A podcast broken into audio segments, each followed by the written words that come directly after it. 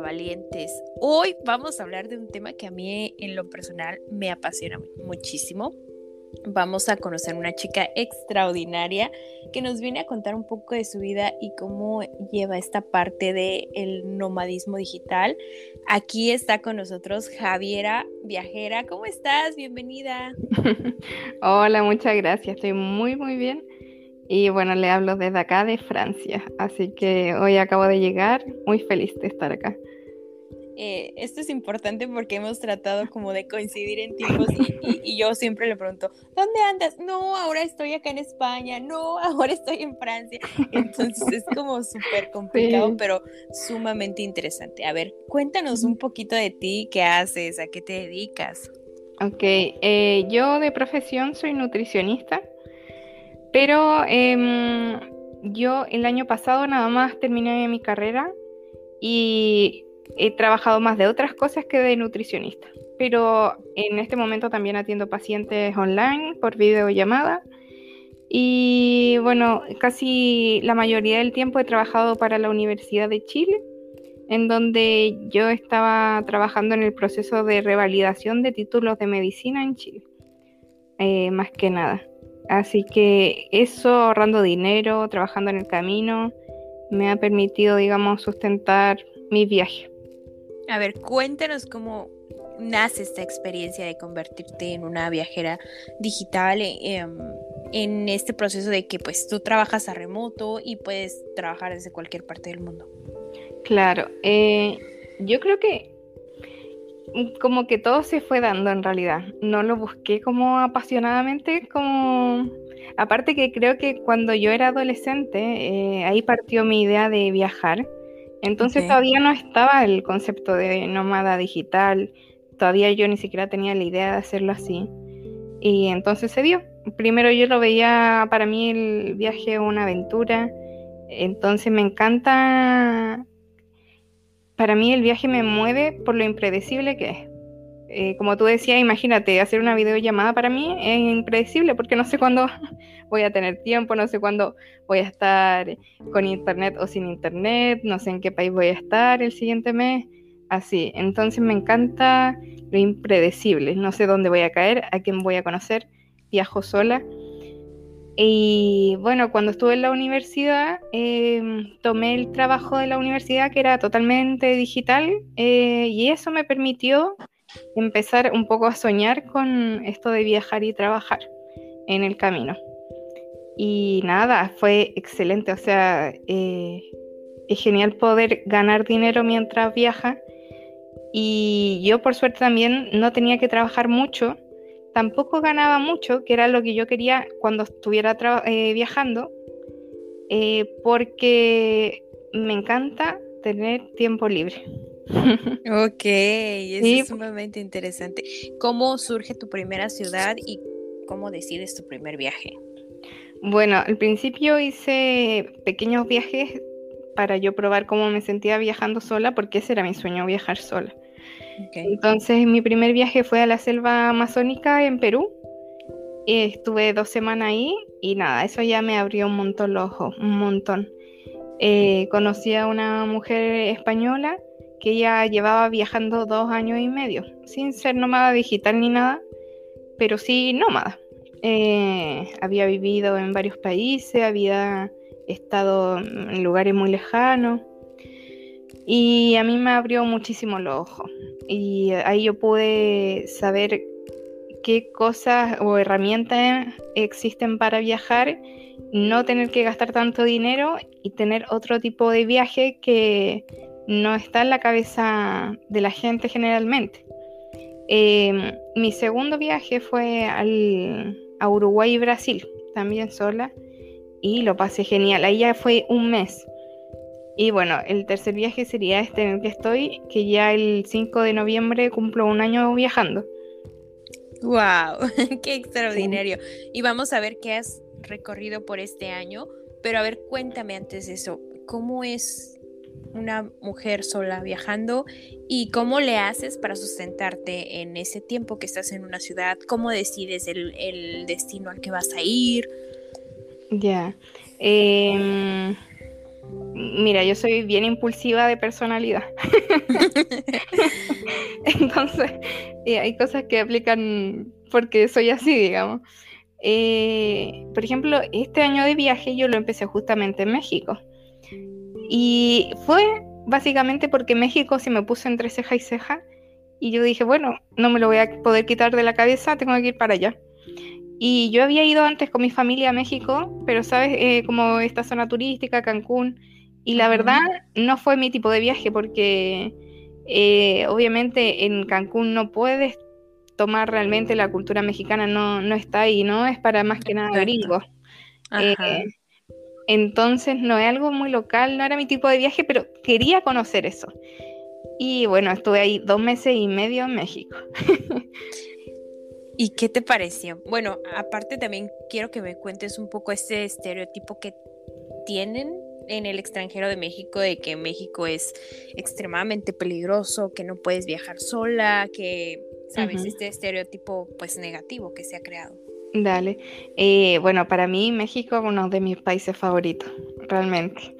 Y yo creo que más que nada por la gente. Mi motivo de viaje también siempre ha sido la gente. Tú puedes ir a la playa más linda, el lugar más lindo, pero si tú no estás con gente que te brinde así una buena conexión, eh, te va a aburrir, te va a aburrir, la va a pasar mal, eh, va a ser solo para la foto y ya. Eh, pero cuando estás con gente buena onda, la pasas bien, puedes estar en la calle, ¿sabes? Y en la calle más sucia y la vas a estar pasando de puta madre, como dicen los españoles. Increíble. Sí, y México, la gente, la energía que tiene eh, es muy buena, a mí me gusta mucho. Y claro, esta percepción, por ejemplo, cuando yo le dije a mi familia, bueno, eh, quiero viajar por un año al menos, esa es mi meta, voy a empezar por México. Y todos me decían, no, pero ¿cómo México? Es súper peligroso, porque te vas para allá, porque no directamente a Europa, eh, vas a estar más a salvo allá. Y yo le decía, ya, pero no importa, o sea, ahí, ahí veré si es peligroso, si mm, pero lo quiero ir a ver yo, ¿me entiendes? No que me cuenten la experiencia, que yo quiero tener mi propia experiencia. Y nada, estando allá, sabes que no, eh, yo sé que, es, bueno, Latinoamérica en general es un, hay lugares peligrosos, ¿no? Incluso en Chile, en cualquier, en cualquier país. Pero mm, yo creo que también, bueno, hay varias cosas, pero ya uno siendo de Latinoamérica, ya está acostumbrada a un nivel de violencia o de peligro, mínimo. Claro, sí. Entonces, eh, ver vender a alguien droga o ver a alguien tratando de robarte, eh, como son cosas con las que uno crece y es algo normal, entre comillas. Pero, ¿sabes que Igual no me pasó nada. En mi viaje nunca me han robado, eh, estando en Chile tampoco nunca me han robado, eh, nunca me han hecho daño. Eh, tengo experiencias buenas totalmente. Sí, por ejemplo, sí he sufrido acoso, obviamente. Sí me han tratado de tocar o cosas así que han sido bastante experiencias bastante pesadas. Pero yo creo que siendo latinoamericana, eh, es como esta frase fight or fly. O sea, pelea o ándate a la mierda, o sea, corre. Eh, entonces, siento que también el viajar y el pasar por toda esa experiencia mala, entre comillas, o peligrosa, te hace estar con los puños arriba en Latinoamérica. Claro, claro, porque tú vienes de Latinoamérica y como dices, ya has vivido, y se puede decir, el pan de cada día pero esto significa también que te prepara de cierta manera como claro. para lo que es el país, ¿no? Sí. México, que en este caso. Pero como te digo, en Latinoamérica las mujeres estamos muy vulneradas socialmente. Sí, exacto. Eh, eh, dentro de casa, fuera de casa, en Chile, en México, da lo mismo, estamos vulneradas. Eh, y yo tenía dos opciones, o quedarme en casita y no salir de casa y quedarme con el miedo y que probablemente igual me hubiesen pasado cosas malas o segunda opción hubiese salido pasarla de puta madre, conocer diferentes países, historia, gente y, y decir, bueno, voy a tomar este desafío y me pregunto si estoy preparada para eso. Entonces es algo que uno va eh, ejercitando, el saber decir que no, el gritar, el defenderte, el eh, que el otro te tenga miedo. Exacto. Me gusta la forma en que nos estás expresando todo esto que pasaste por allá. Y cuéntame un poquito, ¿qué fue lo que más te gustó de México y desde tu perspectiva? ¿Cómo ves a las mujeres mexicanas versus la crianza, crianza en Chile respecto a las mujeres? Ok, eh, nada, México me gustó mucho, bueno, tienen muy bonita naturaleza, es un país súper grande, entonces como que tienen diferentes tipos de paisaje. La gente, como te decía, es espectacular para mí, es eh, súper amistosa, familiar, eh, tienen buena música, eh, son muy de celebrar. Eh, la comida, ¿para qué te digo, no? Tienen, yo creo que el país con más variedad de comida que he conocido hasta ahora. Y nada, muy rico. y tienen mucha identidad. Eso también me gusta mucho. Tienen mucha identidad. yo siempre digo que los mexicanos viven su propio tipo de catolicismo y eso también me gusta. Sí, sí, de verdad. Yo no soy católica, pero digo, bueno, si fuera mexicana, te juro que sería católica con gusto. Sí, es increíble la cantidad de, de fiestas o festividades que se hacen a, a, los santos, a la religión católica en general. Claro, sí, así que es un país súper particular México, a mí me gusta mucho. Y tengo muchísimos amigos de ahí, la verdad. Así que genial. Y bueno, y, con esto de la crianza, yo creo que, ¿sabes que No nos... Mm, como mujer, no sé si nos crían tan diferente. Yo creo que tenemos más similitudes que cosas diferentes. Quizás Chile, bueno, me imagino que México también. O sea, hay, hay fuerte movimiento feminista. Yo sé que en México lo hay. Eh, entonces, somos generaciones que estamos más en contacto con eso y hace que también las otras generaciones al menos escuchen o se les haya pasado por la mente, están con otro tipo de acceso a esa información, a otras opiniones, y eso es genial, como que estamos en un proceso de evolución, yo creo que toda Latinoamérica en general. Eh, pero sí, yo creo que tenemos más similitudes. por ejemplo, mis padres eran súper católicos cuando yo nací, yo soy eh, la primera hija y la primera nieta. En, en una familia súper católica, latina, donde la mamá, sabes, te quiere estar siempre cerca tuyo, eh, que la mujer tiene que vivir con miedo, porque la vida es muy peligrosa, eh, como que te priva mucho de tu sexualidad, pero a la vez eres abusada, como por el sistema hay, es no sé, es muy confuso. Eh, no sé, eh, no sé qué opinas tú al respecto de eso. Sí, eh, totalmente somos creados como bajo ese yugo de decir, tú eres mujer y, lamentablemente no puedes hacer ciertas cosas, tienes que estar educada para criar, ¿no? O sea, para ser mamá. Exacto, te Hemos evolucionado en el pensamiento sí, pero hay mucho trabajo que hacer todavía en Latinoamérica. También me llama mucho la atención esta parte donde tú dices, bueno, a mí me criaron como muy católica, como tienes que estar en este lugar segura, no, no puedes hacer ciertas cosas. ¿Cómo rompes el estereotipo y dices, sabes qué? Yo no quiero esta vida que tú me estás implantando. Yo quiero hacerme mi propia vida y mi vida es viajar. Em, es difícil, no sé cómo, cuál fue la semilla de, todo esto. No sé, porque cuando yo era pequeña ni siquiera yo sabía, nunca había escuchado algo como la palabra feminismo, por ejemplo. Eh, y claro, uno ya desde que nace la gente espera cosas de ti, que era lo que tú decías, o sea, ser mamá, ser buena esposa, y eh, no ser puta, digamos, eh, tampoco es tan santa, eh, no sé, esperan tantas cosas de ti solo por nacer y ser mujer. Eh, yo desde que fui adolescente, como desde los 14, yo recuerdo ser muy rebelde, eh, muy crítica, cuestionaba todo, todo, todo lo que me decía mi familia, que la tele, que siempre fui muy de cuestionar y yo generaba mis propias ideas. Eh, no, incluso yo antes me lo preguntaba, así como si tenía algún referente mujer, pero no lo tenía en ese momento tampoco. No, no estaba en la tele, por ejemplo, las mujeres que habían en la tele salían en bikini bailando y las presentaban como en el arquetipo de ser tonta, ¿no? Eh, no estaban ahí por su inteligencia, sino que por su cuerpo bonito. En mi familia era, eh, obviamente esperan que sea madre, que sea buena hija, que vaya a la iglesia, que te saque buena nota y de repente un día conozca al príncipe azul y te case.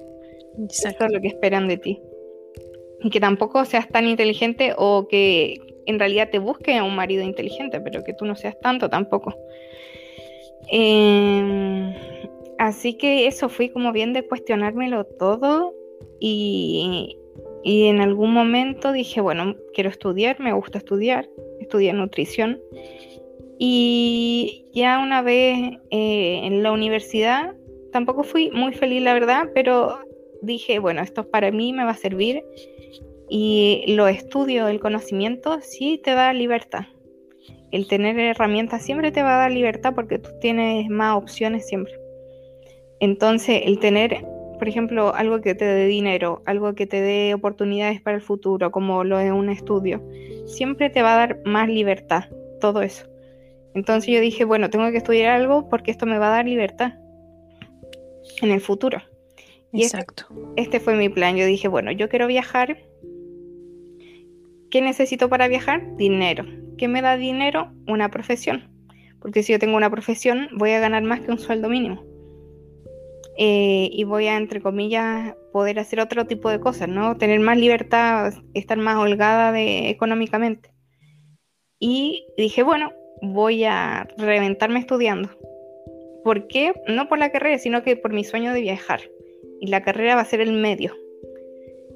Eh, eso fue como yo estructuré, digamos, mi plan. Eh, y bueno, acá estoy. acá estoy en Francia contándome. te lo digo desde Francia. Qué, chido, qué padre. Eh, ¿Qué pasó después?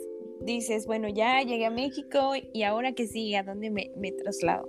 La verdad es que yo no soy de tanto de planificar, sino que digo, bueno, eh, si nada me presiona a mí, ¿por qué yo me tengo que presionar a mí? O sea, demasiado, ¿sabes? Eh, porque también en este sistema que todo te presiona, que lo estudio, el trabajo, la familia, a veces hay personas que están tan acostumbradas a la presión que cuando incluso no tienen nada que los presione, se presionan a sí mismos. Y yo no soy de presionarme, ¿sabes? cuando nada me presiona, yo tampoco me presiono, mucho menos. Entonces, cuando yo llego a México, pues me dedico a disfrutarlo. Y tenía, entre comillas, un plan, una ruta, pero era como una posibilidad y al final no fue tampoco, no hice ese plan. En realidad anduve por donde quise, como quise, y lo vi siempre en el camino. Imagínate que yo me acuerdo antes de decir y de salir de mi casa, yo le decía, bueno, mi sueño es viajar por un año. Como que con eso yo ya siento que fue una gran meta, un sueño cumplido. Y eh, mi papá se reía, ¿no? Y me decía, no, si las dos semanas va a estar acá, dos meses va a Y yo, sí, papá, sí, sí. no, no creo. No me así que eso me motiva más. Eh, así que sí, fue una locura. Yo creo que a veces no me doy cuenta de dónde estoy. Eh, pero sí, o sea, yo digo, esto yo lo soñé entonces, genial eso, como pararte y decir, wow, esto en algún momento fue un sueño. Sí. Exacto. Oye, a ver, danos unos tips de, mochilera, ¿no? Porque platicábamos un poco antes de entrar a la entrevista de que no necesitas tener un sueldo muy, muy, muy, muy bueno para poderte ir a viajar, ¿no? O sea, tal vez sí un capital de inicio, pero ¿cómo haces para, para mantenerte en estas ciudades y que sea un poco más económico, como como lo decías, no viajar como la gente realmente lo haría. Eh, buena pregunta, a mí me encanta eso. Yo viajo súper barato. Imagínate, y yo el otro día saqué un cálculo de cuánto gasté el primer mes en Europa. Sí, los pasajes, los pasajes me costaron de, de Perú, porque yo salí desde Perú, a España me costaron 300 dólares. Solo súper barato. Pero solo ida. Y tampoco ah, fueron como tan tan baratos, quizás podría haber buscado otros más baratos con tiempo, pero fue algo impulsivo. Y, y lo compré. Y el primer mes eh, habré gastado acá entre España y Portugal 400, 450 euros. ¡Wow! Todo incluido. Todo incluido. Hospedaje, comida, transporte. O sea, y, yo siempre, antes de sacar estos cálculos, yo siempre decía mi, mi presupuesto de vida más o menos en promedio es 500 dólares, 550. Con eso yo sé que vivo como a mí me gusta, como mochilera. Eso es lo que necesito en un mes. Eh, entonces, mm, antes mi lógica era, bueno, si por ejemplo si yo voy a Perú y por ejemplo, no, esto lo estoy inventando, el sueldo mínimo es de 300 euros, 300 dólares, si hay gente que puede vivir con 300 euros al mes, ¿por qué yo no puedo vivir así? Exacto. Sí, es lógico, ¿no? Ajá. Sí, sí, hay tanta gente que puede, el 80% de la población recibe un sueldo así, ¿por qué yo no podría? Entonces, si yo no quiero eso, es porque tampoco quiero vivir como ellos que también eso es como cada uno tiene su estilo, ¿no? Mi estilo de viaje es muy mochilera y, y aún así yo siento que tengo muchas comodidades y quizás también porque valoro mucho más las cosas ahora. Tener, por ejemplo, una ducha con agua caliente, para mí es un placer. Y, probablemente casi siempre la tengo, pero la agradezco tanto. Eh, tener una cama donde dormir, eh, estar en un lugar limpio, hay cosas que quizá uno se le olvida agradecer, pero cuando vives como con como la gente entre comillas normal o de los lugares, vas apreciando todo.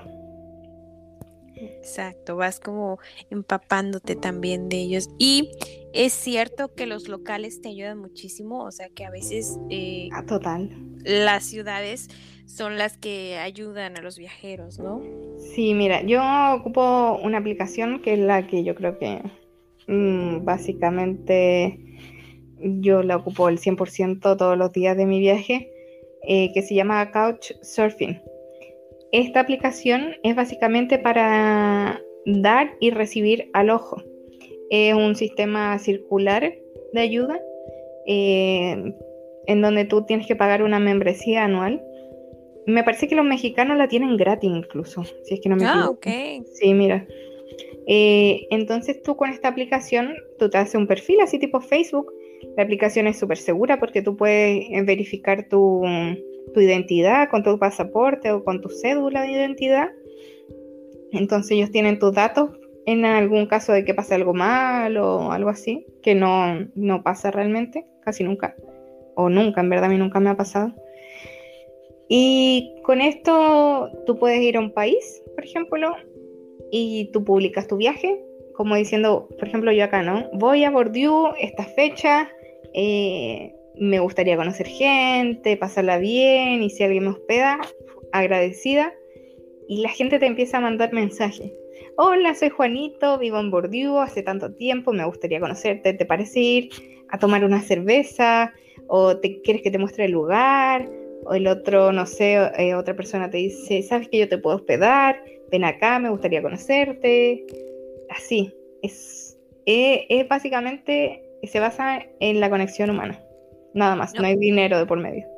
Ay, qué interesante. O sea, aparte de que conoces gente nueva, tienes la oportunidad de a través de ellos conocer su país y bueno, haces esta conexión que después te permite que, no sé, tal vez él vaya a Chile y tú le digas, ah, ahora yo te hospedo y así, ¿no? Qué padre. Claro, y no es necesariamente directo, o sea, no es que, por ejemplo, a mí me ha hospedado muchísima gente y no es que todos, eh, por ejemplo, vayan o yo los tenga que hospedar, no es así, eh, sino que es el sistema está eh, tan bien hecho y la gente cree tanto en el sistema que si él va a la China y no conoce a nadie en la China, lo van a hospedar. ¡Ay, qué padre! Porque somos como un sistema de, personas que sustentan a otras personas. Y sabemos que si nosotros algún día lo necesitamos, nos van a sustentar. Una cosa así. Qué, padre, qué bonito, qué bonito proyecto. La verdad es que es algo sumamente admirable. Pues, no sé quién lo haya creado, pero ha creado una red sumamente interesante y bonita para los viajeros. Bueno, tips de comida. ¿Qué comemos para que no gastemos tanto en, comida cuando viajamos de mochileros? Ok, eh, mira, por ejemplo, incluso con esta, mucha gente te invita a comer. Eh, por ejemplo, hoy llegué acá en Bordeaux y hay un chico de, Egipto que me está hospedando, él vive acá, está haciendo un doctorado y me hizo un almuerzo típico de allá, de, eh, de Egipto. Y está delicioso. y eso es muy común, la gente te invita a comer, tú también puedes invitar a la gente. Eh, es básicamente como que te encontrás con un amigo de toda la vida. Eh, cuando tú vas a la casa de alguien. Y mm, entonces tú tienes cocina, eh, generalmente la gente se ofrece a cocinar o, te cocinan porque es como mostrar tu cultura también en el tema de la cocina. Eh, compartir la cultura. entonces, en general, siento que la comida no es un gran gasto. en Latinoamérica, por ejemplo, los mercados, hay mercados por todos lados de fruta y verdura que son muy buenos, son muy baratos y son muy culturales, tienen mucha identidad. Y son yo creo que los lugares que uno mejor come, los mercados locales. Eh, así que yo creo que ese es como un tip muy bueno, ir a los mercados si estás en Latinoamérica.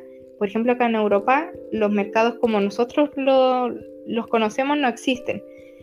Un mercado acá es como un shopping lujoso de comida y es, más, y es más caro que un restaurante. Es como lo contrario al final. Eh, entonces en Europa eh, para mí se me va muy bien ir al supermercado porque en general la canasta básica de alimentos eh, no es tan caro, pero si vas a un restaurante, claro, empieza a ser más caro. Y dentro de la comida lista para comer, digamos, los kebabs son como las opciones siempre más barato y son muy buenos generalmente.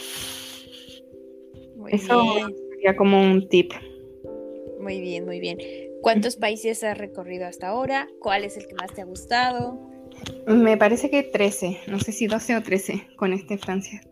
Eh, mira, a mí para vivir, así que yo digo que me siento en casa, es Uruguay, siempre lo he dicho.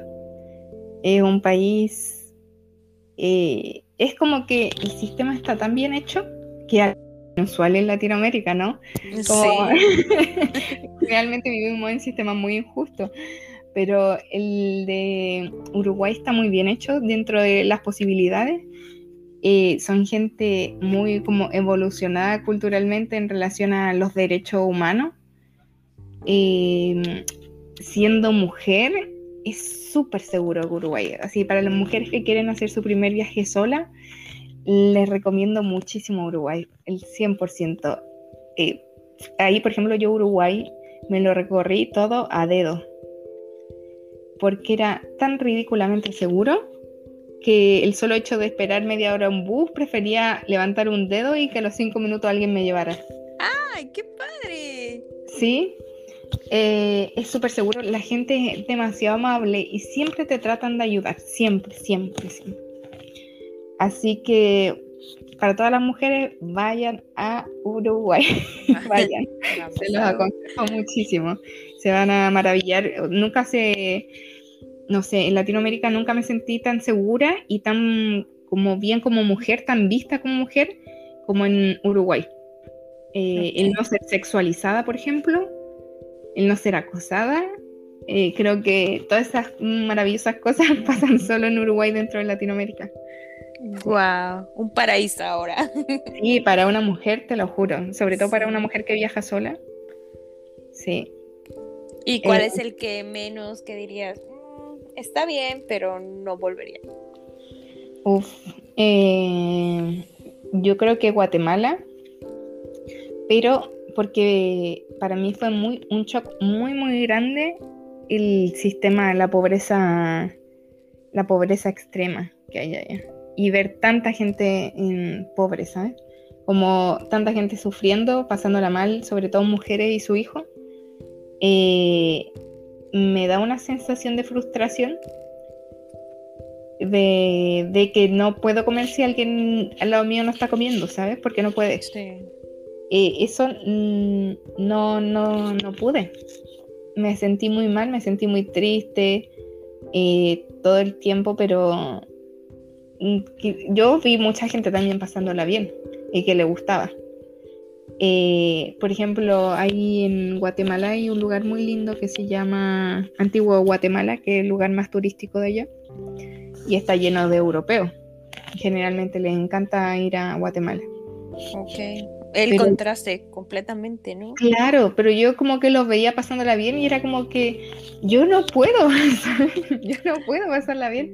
Si veo que saliendo del hostel o algo así, va a haber alguien que no ha comido en todo el día y está pidiendo en la calle. No podía, no podía. Eh, pero es un país también muy interesante. No sé si tú sabías, pero tienen 28 eh, lenguas, idiomas, lenguas originarias, y la hablan. Casi no hablan español. Eh, y si hablan es más que nada para el turista o la gente de la ciudad, pero en, generalmente en Guatemala hablan otros lenguajes originarios, digamos. Y están súper presentes, tienen mucha identidad también. Eh, es bien interesante. Me gusta este tipo de entrevistas porque a través de tus historias pues vamos conociendo otros lugares y nos motiva, bueno, lo personal a mí me motiva como eh, vivir la experiencia, decir, ay, mira, eh, esto pasó y tal vez no a gran escala, pero sí eh, en mis posibilidades, ¿no? De decir, ah, bueno, ahora me voy a plantear ir a un lugar nuevo y, conocer a gente nueva. E, eso se me hace maravilloso, porque haces de, de tu persona un cúmulo de cultura, de cosas nuevas, de comida. Por ejemplo, ¿qué comida te ha gustado más? Y en tu experiencia es la que tiene como mayor gama gastronómica? No, lo que te decía, o sea, México em, tiene, yo creo que, bueno, hasta ahora de los países que he conocido, el que tiene mayor variedad y hasta del, yo me sorprendía de las bebidas, digamos, o sea, tienen agua de muchos sabores, eh, batido, digamos, de maíz, de que tal cosa, de tal cereal era una locura. Yo probé tanta comida en México, siempre que iba a un lugar, o sea, trataba de probar todo lo nuevo. Y aún así, estando dos meses y medio moviéndome y todo eso, yo creo que habré probado una décima parte de todo lo que tienen para comer. Sí, es que es increíble que nosotros hacemos de cualquier cosa una comida, o sea, inventamos cualquier cantidad de cosas y, y, las adecuamos a la época, ¿no? Por ejemplo, claro este, elotes, esquites, pan de muerto. Sí, claro. Y yo creo que ustedes son expertos en adobar carnes, o sea, y las salsas. O sea, yo creo que eso es expertise, la de México. Entonces, para el que le, el o la que le guste ese tipo de comida, pues que vaya a México. Sí, sí, sí, visiten México y, y dense por ahí una probadita de, de todo lo que tenemos en, comida y en cultura, porque también somos un país sumamente cultural, hay un montón de cosas para hacer todos los días.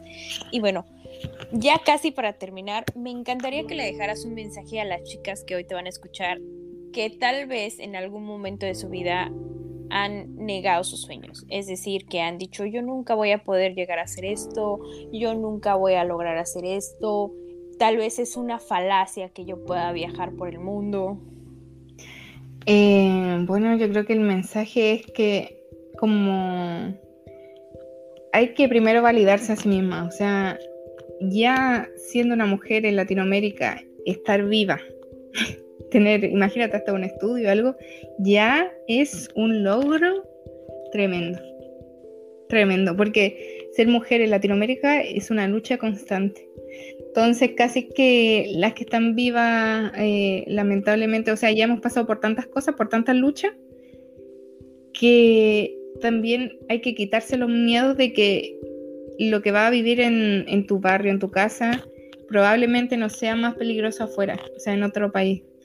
Em, entonces probablemente ya estés preparada. Y si no te sientes preparada, eh, como el nombre del podcast, ¿no? Eh, o sea, hacerse incluso la valiente, no sé, actuar casi de valiente y que de alguna forma, yo siempre digo, o sea, que el otro me tenga miedo, que tenga cuidado el hombre que se me cruce. Hay que dejar de ser tan tierna a veces, porque no nos sirve ser tiernas todo el tiempo. La ternura es hermoso, el ser cariñosa es hermoso, eh, pero lamentablemente el sistema te obliga un poco, si tú quieres salir de casa, el cumplir tus sueños, el hacer todo, tienes que ser valiente. Y eso también es ser ruda, el, ser fuerte, el... Porque, por ejemplo, para ser independiente, eh, no solamente necesita independencia económica, sino que una independencia también emocional, como de que cuando te pase algo malo, eh, quizá a veces no va a poder llorar, porque si llora eh, no te va a poder defender. Entonces, eso, como el tratar de integrar otras cosas que no nos enseñaron. Las mujeres generalmente no prepararon a otras mujeres para ser valientes y fuertes, sino que preparan al hombre para ser valiente, para defender, para, para ser fuerte y para ir a la guerra pero yo entendí que eso no servía, no me servía. El, ser todo el tiempo tierna, el ser, eh, el decir todo el rato que sí, el quedar bien con todos, no me servía en la vida real, iba a perder, iba a estar siempre en peligro. Entonces, el ser valiente, en creer el cuento de que tú eh, eres valiente, eres guerrera, eres fuerte, te ayuda muchísimo para enfrentar el mundo, muchísimo. Eh, hay que ser fuertes como mujeres, ir a la lucha, te lo juro, porque nadie nos va a defender mejor que nosotras mismas. Y eso yo siempre he dicho lo mismo, ni siquiera mi mamá, ni siquiera mi papá, ni siquiera si es que tengo una pareja, nadie te va a defender mejor que tú misma. Nadie, esa persona no existe. Así que, ¿qué tienes que hacer? Empezar a, a, empezar a defenderte a ti misma. Y no solamente para la lucha, no sé, para por si alguien te trata de acosar, sino que defender también en lo que tú crees, lo que tú quieres hacer por tu vida. Así que eso, defenderte a muerte porque tienes que ser fiel a ti misma. No nadie va a vivir la vida por nosotros, nadie, nadie, nuestra familia, eh, qué sé yo, la gente de la iglesia, eh, tu amistad, nadie, nadie, nadie va a vivir tu vida. Así que ese sería el mensaje y espero ahí si alguna le da por viajar que me escriba. Mi Instagram es el viaje de Javiera. Eh, o si quiere más consejo, o me quiere contar su historia, eh, ahí muy abierta a toda esa interacción. Me encanta conocer a mujeres como tú. Para mí ha sido un privilegio que nos hayas llenado de esta charla tan amena. Te agradezco en lo infinito de mi corazón. No sé si quieres agregar algo más, si quieres mandar algún saludo especial, lo que quieras. pero bueno, el, un saludo a toda la gente que me está escuchando, la viajera. Eh, y muchas gracias a ti, Soraya. Un gusto estar acá. No sé si se está escuchando bien porque yo no estoy escuchando bien. Sí, se escucha bien. ah, ya. cualquier cosa. Ahí sí, ahí como que había un ruido, no sé qué pasó. Debe ser mi computador. Pero bueno, eso. Yo creo que voy a abandonar luego porque se escucha un ruido abrazo enorme. Bye bye. Nos vemos por algún lado del mundo. Gracias, Araya. Cuídate mucho. Adiós. Bye. Adiós.